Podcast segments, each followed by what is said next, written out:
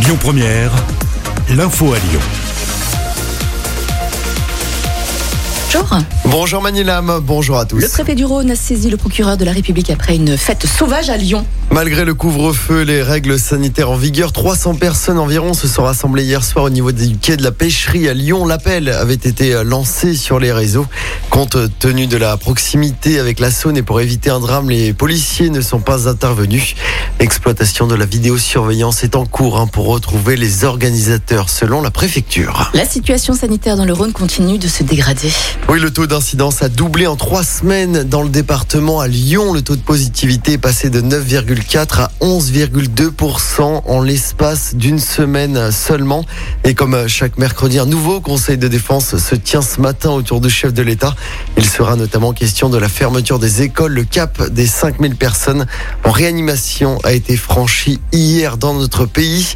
Et dans ce contexte, les contrôles vont être renforcés dès jeudi. Train, aéroport, euh, péage, c'est pour éviter l'exil hein, dans les départements semi-confinés. À l'occasion du week-end de Pâques, le gouvernement l'a annoncé hier. Et puis c'est officiel, le groupe Ama Stadium va être transformé en vaccinodrome pour le week-end de Pâques, mais également pour le week-end du 17 et 18 avril prochain.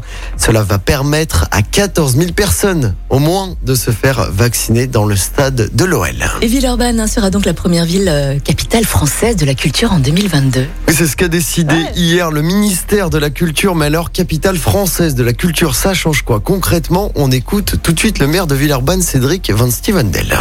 Ça, change tout parce qu'en fait, ça permet de mobiliser un levier financier qui était quand même important. C'est un million d'euros euh, euh, de, soutien financier direct du ministère et de la Caisse des dépôts et consignations, enfin de la Banque des territoires. Et puis, euh, c'est surtout une forme de reconnaissance du travail qui est mené sur cette ville. Au moins sur ces 20 dernières années, les équipes précédentes ont fait un boulot incroyable qui est aujourd'hui récompensé. Bah, je suis heureux que le premier fruit qui de cette vision de la ville, ça soit la culture, parce que je trouve que ça rend un bel hommage à celles et ceux qui se sont mobilisés avant, et puis à celles et ceux qui sont ici présents et qui ont envie d'en écrire une nouvelle page, et notamment la jeunesse à qui on laisse toute la place dans la candidature. Donc euh, c'est un peu tout ça les, sentiments que j'ai aujourd'hui. Cédric Van Stevendel, le maire de Villeurbanne. En football, l'équipe de France joue en Bosnie ce soir, troisième match de qualif au prochain mondial, mondial 2022 au Qatar, disputé en seulement 8 jours pour les Bleus. Coup d'envoi ce soir à 20h45.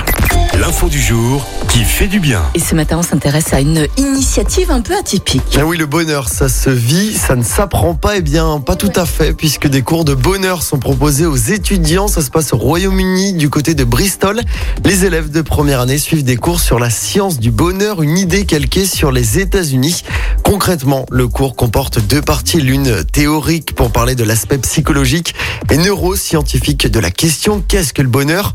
L'autre partie, elle est plus pratique. hein. Ils doivent réaliser un acte de gentillesse, parler à un inconnu, savourer une expérience qui leur apporte du bonheur.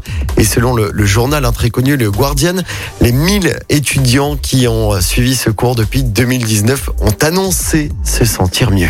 J'adore ce genre de bonnes nouvelles dès le matin, ça fait vachement plaisir. Bristol en plus c'est une ville super sympa et les gens sont super sympas également là-bas. Amaury, je te souhaite de passer une excellente journée et puis on se retrouve à 7h30. À tout à l'heure. À tout à l'heure, merci.